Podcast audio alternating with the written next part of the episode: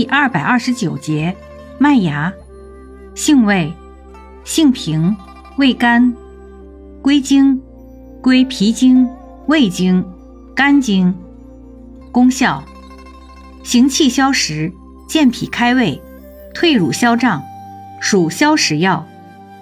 功能与主治，用于积食不消、脘腹胀痛、脾虚食少、乳汁淤积、乳房胀痛。妇女断乳，生麦芽健脾和胃通乳，用于脾虚食少、乳汁淤积；炒麦芽行气消食回乳，用于食积不消、妇女断乳；焦麦芽消食化滞，用于积食不消、脘腹胀痛；健胃消食、疏肝和胃宜生用，回乳生用、炒用均可。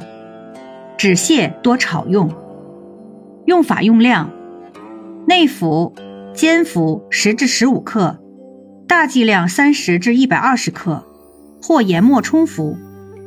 回乳炒用，用量六十克。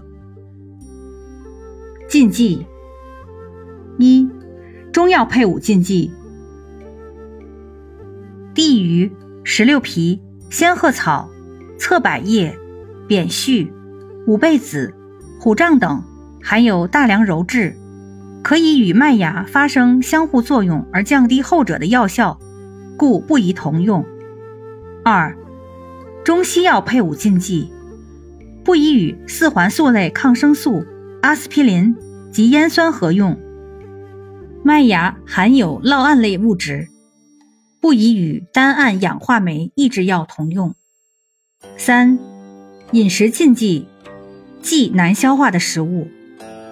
注意事项：孕妇、无机质者慎服；妇女哺乳期禁用。